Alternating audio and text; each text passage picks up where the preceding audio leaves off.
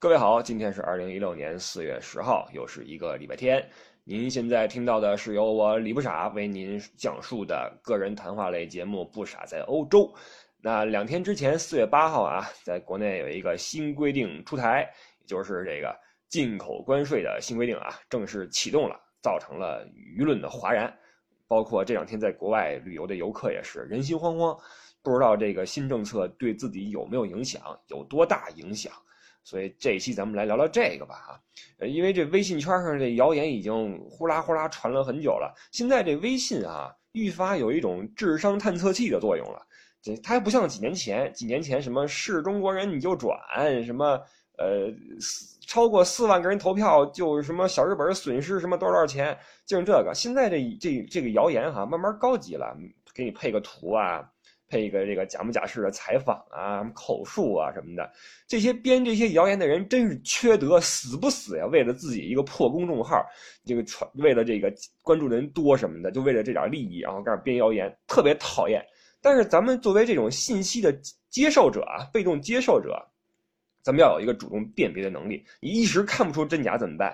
从微博时代我就有一个体会啊，就是任何社会突发事件。这种单方面爆出的社会突发事件，一定要等三天之后再予以置评。你如果第一时间跟着去愤慨，跟着热血激昂，跟着去声讨，跟着怎么赞美，你放心，很可能第二天你就犯傻了。你发现这个，发现是假的，发现这个盲目了，等等，就就就踩屎了，你知道吧？所以这种事儿，咱们。如果你分不出来，冷静一下。当然了，很多人转发是为了别人好啊，你就怕这个身边的人被这个影响什么的，因为他确实太乱真了。嗯，曾经 我看过一个这种谣言啊，这有时候编得很可笑，说某某牌子的那个什么聚酯、什么塑料什么的都是有毒的啊，里边还给你列几个什么专业专业的这种化学名词进去，都是有毒的。经记者卧底采访，这家商品的这个库房里面。一只蟑螂都没有，我靠，大哥了！蟑螂有有有厨房不去，有饭不吃，吃什么塑料呀？去仓库干嘛？你告诉我，这编的就简直就是奇了怪了。但就这样，就很多人在转，你知道吧？所以现在微信上面，我也真的是希望这个大家看见这种东西，稍微琢磨琢磨啊，稍微琢磨琢磨。当然了，这次这个进口税啊，开始正式实行，这不是危言耸听，这是真的，这是真的。那实行之后。到底是针对谁的规定？到底会有多大的，我们说危害吧，对吧？我们今天来来说这事儿哈。实际上，在这个政策出台之后啊，呃，媒体们跟进的还是挺快、挺努力的。但是呢，我发现这个。我我关注了很多类似的讲这个新规定的文章，我发现就跟当年这个老师收作业一样，一眼就能看出来这些作业都是抄的啊，绝对是抄的，都抄自可能是一个人或或者大家互相集思广益一块来 copy。这讲的这个思路哈，虽然主主线差不多，但是那个你一看就知道，呃，例子呀都是一个人举出来的，但是可能大家换了点什么数量级等等，但是呢。说的又不尽相同，而而且自相矛盾，你知道吧？就同一个规则解释的特别乱七八糟，你到最后也不知道是是怎么回事儿。但是也可能是因为这个，我发现这个能把这事儿一个事儿说明白的人啊不多啊不多。当然了，可能是因为太聪明了，因为聪明人思维都是跳跃的啊，看到一就想到三了，不像我们这些傻人，所以得一二三这么一步一步来。所以想把一件事儿给人说明白。就得我这种傻人来，你知道吗？就得这个从一到二到三一步一步的说起啊。所以大家这个网上这些乱七八糟啊，你你你你你看归看啊，你基本上明白大部分物品要涨价就行了啊。这确实是一个实际结果，但也没有那么糟啊。咱们对比着说啊，先说说这个规定生效之前是怎么回事。生效前，呃，这个你从境外买的东西啊，从这个。呃，跨境电商这儿进口的东西，就也就是说 B to C 了，这些东西是一律走这个行邮税的。你行走的行，邮政的邮啊，行邮税，你不用担，你不用去这个在意这个词儿是什么意思，它就是为了简化海关工作量的一个呃一个笼统的概念，那就是一切的这个进来的包裹，按照这个税税额来走税，省得去这个麻烦了啊。但是这个行邮税的税额啊，在过去是，比如说食品是百分之十收税啊。呃，那个电子数码是百分之二十，呃，这种手表啊之类的是百分之三十，烟酒化妆品百分之四百分之五十啊，对不起，百分之五十。这个它这个形容税的这个税额啊，是远远低于同类进口走这种正规进口的这种呃途径的税额的。所以这个海外直邮什么的，或者说你你个人携带被查到然后收税，这是很实惠的啊，这是过去的一个一个呃福利。这个咱们先说一个情况，就是什么呢？我们要知道啊。这次税务新规定的这个实施，实际上是完善了税收的系统的一个空缺啊。它不是说很多人说哇，国家抢钱，国家怎么着？其实不是的，人都一样，人都是这个这个吃亏难受啊，这个那个占便宜高兴。所以这个就跟这个北京这个公公交卡这个涨价一样，以前什么坐地铁两块，坐什么公交车几毛钱什么的，你以为这是应该的吗？啊，你以为这应该的吗？那咱们老说什么国外什么油便宜，吃的便宜，那国外公公公交车还贵呢？你怎么不说呀？都总看人家便宜的地方，你知道吗？人家贵的时候，咱们咱不管了。所以公交车一涨价，好多人不干，说地铁涨价了，那就我我那贵什么的，这个那个的瞎掰。实际上，国家收税难道不应该吗？咱们要首先要明白一个道理啊，国家收税不应该吗？中国一年多少个包裹从海外到国内，但是就这么就税就这么。不收你了，就白给你了，你觉得这合理吗？对吧？咱先不说它合合情不合情啊，可能你说那我中国奶粉有毒的，对吧？我没法，我必须得从国外买，这是这是另外一回事啊，咱先不讨论。但是从道理上来说，国家这次出台新政策是弥补了一些空缺啊，所以最后如果造成您必须要上税了，或者物价涨了，这是应该的啊。那基于旧有的行邮税的规则，国家就会有很多的损失。你比如说。包裹来了，要不然是没查就直接给你了，这是大多数情况啊。要么就是抽查查到你了，一看你这个，比如说你买了二十个奶粉，你分包寄的，你分成了五个包寄的，每一包的加起来的上税的需要的上的税额都低于五十块，哎，还是给你了，也免税了，对吧？那如果您是一起寄的，抽到你了，按照形容税来收，那奶粉收的百分之十，包括数码产品的百分之二十。包括比如说贵重的手表的百分之三十，也远低于作为正经的正规的入境商品所要收的这种税呃这种费用，所以长期以往的话，这肯定是一个对于老百姓的福利，同时对国家来说是一个大的损失。那新政策主要就是为了呃补上这个缺口。那新政策是什么呢？规定是这样的，主要是规定这个 B to C 商品啊，就是一切从你从海外电商直邮来的商品。不走形容税了，取消形容税这个概念，走什么税呢？关税加增值税加消费税。你听起来很可怕哈，三个税加在一起，但是实际上也没有那么的恶劣啊。比如说，我们还是拿这个奶粉举例子，五百块钱奶粉，在以前百分百分之十的形容税，你要交的税是五十块钱就免了。现在同样是五百块钱，你要交的税。只有一个增值税百分之十七啊，没有这个关税和消费税，因为首先你的单笔的现呃金额是两千块钱以内的，所以没有关税。同时奶粉不知道为什么啊没有消费税，因为消费税是根据各各个产品不同，它是值是变的，奶粉没有，所以你要交的税是什么呢？百分之十七的增值税，同时打个七折，最后一算百分之十一点九，五百块钱的百分之十一点九，一共是五十九块五毛钱。这就没有一个额度的差别了啊，比如说你低于什么五十块，低于什么就免了，没有了。你不论是多少钱，这个钱是你要交的。所以你每买五百块钱的奶粉，等于比以前贵了五十九块五，这是一个变化啊。当然，也不是所有的商品全部都变贵了。你比如说，我们拿拿化妆品做例子，以前你买五百块的化妆品，化妆品的形容税是很贵的，百分之五十之多，你买五百块要上二百五十的税。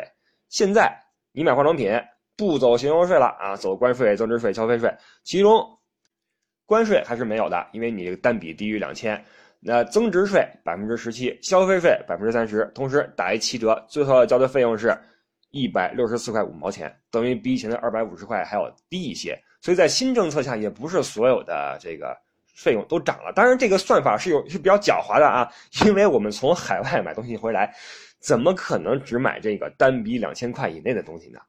对吧？而且我们怎么可能一年只买两万块钱东西呢？对于很多家庭来说啊，那这个肯定是要超过这个额度的。那加上关税，而且没有七折的话，这个税还是会高不少。但是对于广大的家庭来说，我们需要的主要是这些什么母婴用品啊，这个奶粉呐、什么尿布啊、什么包括一些护肤品之类的。所以说，嗯，还好吧，啊，还好，不是那么的过分，没有网上传的那么恶劣啊，说一下好像跟你抢钱似的。你想通这一点的话，你心里会好受一点。你要知道这事是合理的啊。那同时有人说，那这新政策出来，那不是鼓励代购了吗？那我们不从那个境外电商买了，我们代购。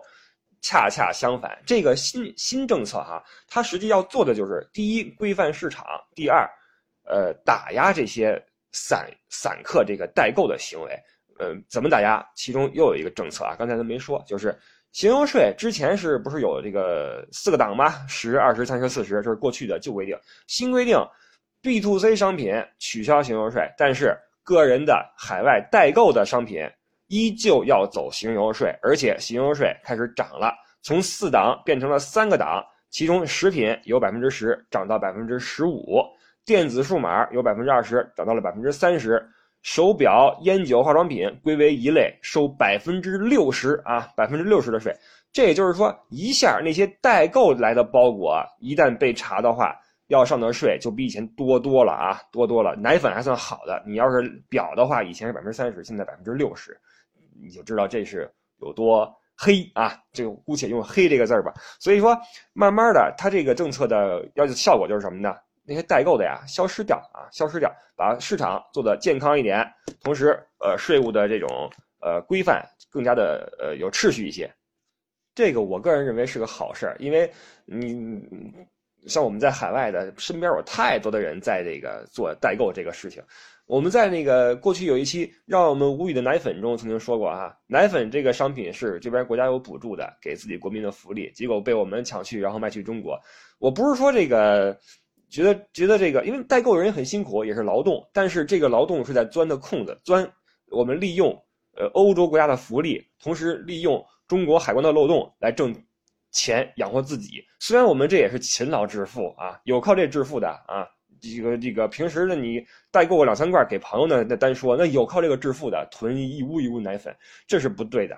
那说回各位最关心的问题，我自己出国，我扫货，我自己背回去。这种情况在新政策下有没有什么影响？这个您可以放心，新政策只针对 B to C、C to C 这些邮政的这些邮寄的包裹、邮寄的商品。对于您个人人肉扛回去的，政策保持不变，每个人自用的物品五千人民币以下免税放行。当然了，可能你说五千块钱够屁用的呀，我随便买个什么包，随便买个什么东西都得超过五六千、七八千。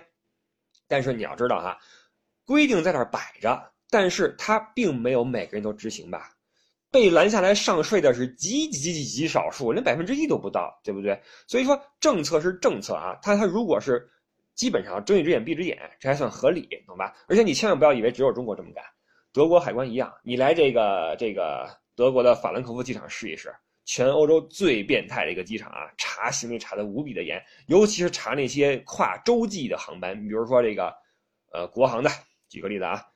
很讨厌，他只查国航不查汉莎，你知道吗？同样是北京到法兰克福直飞，汉莎公司他不查，他觉得上面德国人多，德国人不带那些什么吃的，中国人带，他查那些肉蛋奶，包括甜品，你带什么鸭掌鸭脖子没收，什么糖点心没收，所以现在我什么都不敢带。我曾经被没收过鸡精，你知道吗？而且很很奇特，那次我带了两袋鸡精，其中有一袋这包装比较精美啊，比较用心设计的。画了只鸡在上边，另外一只袋另另外一袋呢没画鸡，结果他把那个画鸡那个给我没收了，你知道吗？因为他他觉得这是这是就是禽类的，因为那阵不是禽流感吗？没画鸡这个，他说这是什么呀？我说调料，他说什么调料呀？我说就是咸的那种东西，就给我了，你知道吧？就这样，这算好的。现在开始查什么呀？翻你这包里边有没有那种。需要上税的物品比比中国那严多了，你这中国那就就是就是走个过场，这边这个一点戴个手套跟那翻，不是讨厌，翻乱七八糟，然后那个翻出一个东西问这是什么呀？这是什么呀？这就是多少钱什么的？比如说您您在中国买了个手机啊，比如说咱买了个什么，比如买了个什么大可乐啊这种杂牌山寨机，你搁里边了，你可能就花了个九百块一千块，小票你没带对吧？来了他一看。这是哪来的？你说我国内买的回来用，小票儿这多少钱？你说这玩意儿就值个一百五十欧元。他说不不不，这肯定不值一百五啊！小票你给我，因为小票我扔了，那国内的没带。那对不起，您上税吧？为什么上税？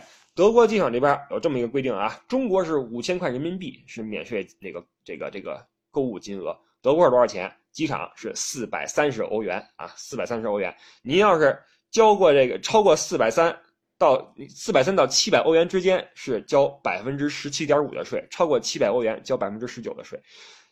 那手机每小片多少钱？按估值计算，他说多少钱就是多少钱，你知道吗？就是这么变态。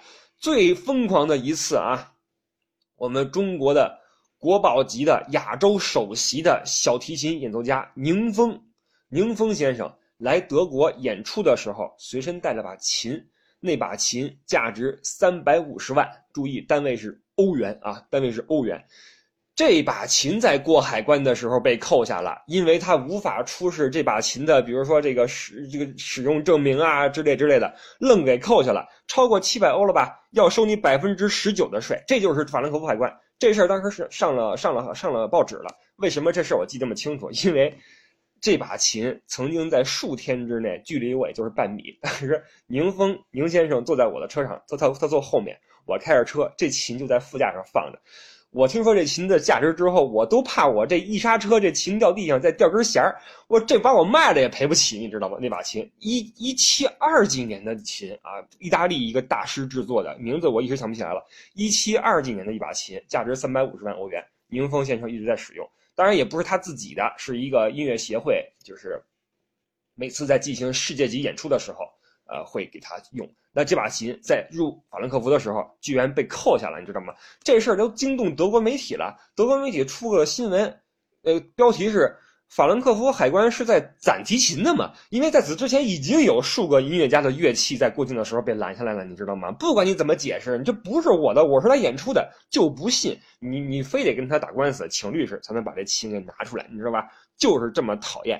而且德国的邮政一样也要收税啊！你看你，我我们从，比如说我们从德国、从什么澳大利亚、从新西兰给您寄奶粉，您要收税对吧？您从中国寄东西来德国、来欧洲一样收税，怎么收？小于注意啊，不管你是包裹还是信封，小于二十二欧元是免税。大哥，二十二欧元是一百四十块钱，一百五十块钱，一百五十块钱够干嘛的呀？什么不值个一百五十块人民币呀？我说，超过这二十二怎么办？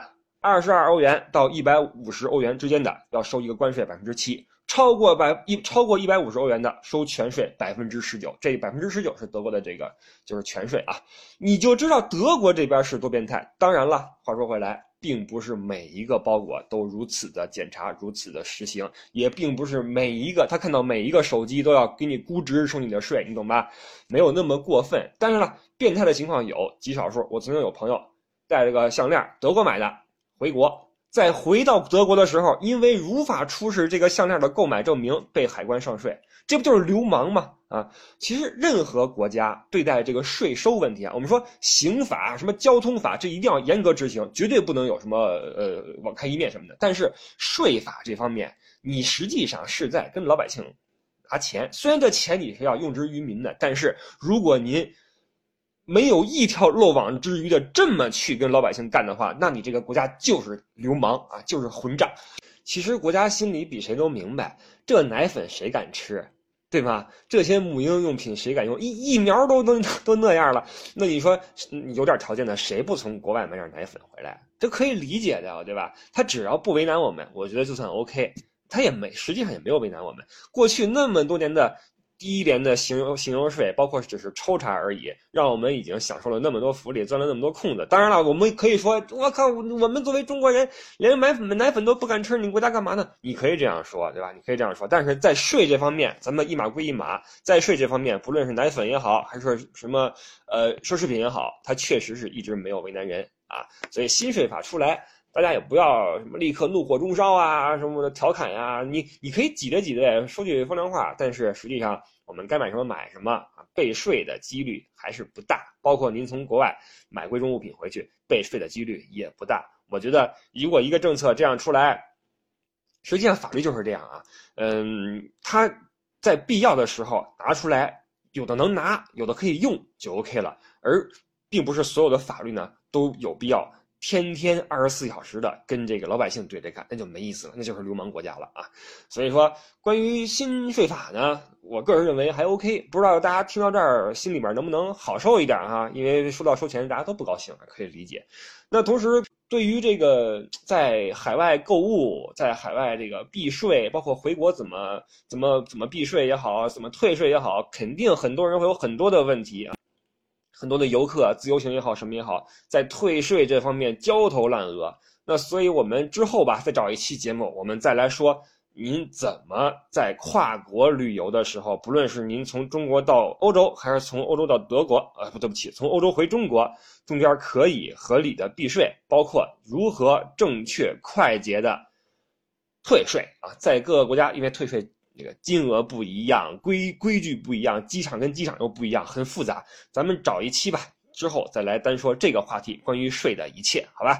今天的节目就先到此结束。那感谢赵丽啊，感谢各位的支持，感谢各位的收听。希望咱们这个节目能够越来越多的人喜欢。我也会尽可能的在以后的节目里面给各位多准备一些硬货，咱们一边聊一边乐，一边长知识，这个是个好事儿哈。好吧。呃，新的一周又要开始了，各位一切顺利，我们下周日见，拜拜。